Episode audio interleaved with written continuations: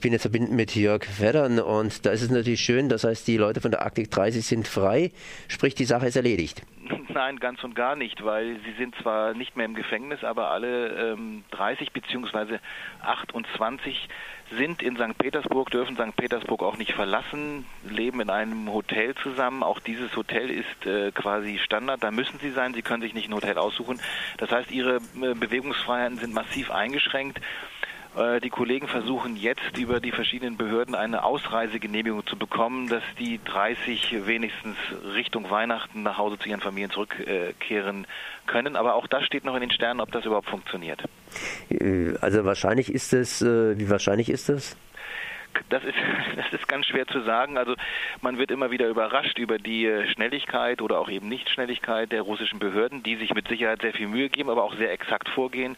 Entscheidend für uns ist aber ein ganz anderer Punkt. Die ähm, Arktik 30 sind zwar auf Kaution draußen, aber es besteht weiterhin die Anklage des Rauditums und ihnen drohen immer noch sieben Jahre Haft und äh, wir kämpfen natürlich mit allen rechtlichen Mitteln, die es gibt, um diesen Vorwurf ähm, zu entkräften und zu beseitigen, sodass ähm, die Leute auch nach Hause fahren können, ohne weiterhin diesem Vorwurf ausgesetzt zu sein.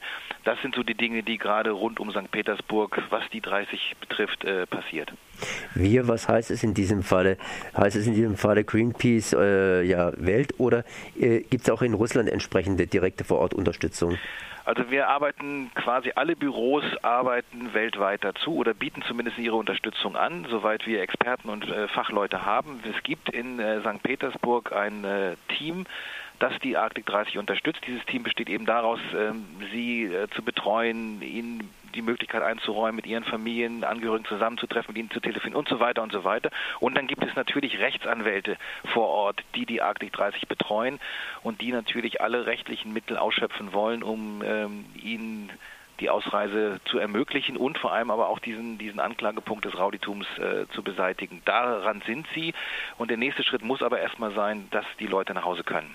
Und das ist äh, höchste Priorität, aber wie das ausgeht, wissen wir nicht. Das ist auf jeden Fall höchste Priorität. Auf der anderen Seite die Arktik 30, die hat ja was in der Arktik erreichen wollen. Eins hat sie erreicht, sie hat Aufmerksamkeit erreicht. Aber was passiert jetzt hier in der Arktik? Äh, so wie es aussieht, wird äh, die Gazprom-Plattform Priraslomnaya vor Weihnachten, um Weihnachten herum, so ganz genau weiß man auch dies nicht, die erste Ölförderung starten.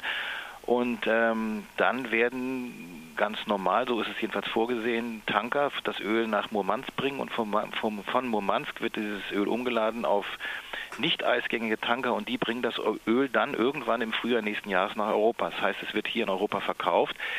Ähm, das war das Ziel und das ist ähm, für Gazprom ganz, ganz wichtig, dass sie es hinkriegen, dass sie beweisen können, ja, wir können in der Arktis nach Öl bohren.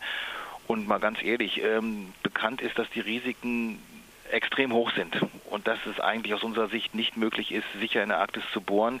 Das wird übergangen. Es wird alles dran gesetzt, zu zeigen, dass es funktioniert, mit dem Risiko, dass es zu einem Ölunfall kommen wird. Deswegen wird Greenpeace auch weiter die Kampagne zum Schutz der Arktis vorsetzen, trotz oder auch vielleicht auch genau wegen der Arktik 30. Okay, das heißt, wir müssen am Thema ganz einfach dranbleiben. Das war Jörg Feddern von Greenpeace. Nähere Informationen natürlich wie immer bei greenpeace.de. Ich danke mal für dieses Gespräch. Sehr gerne.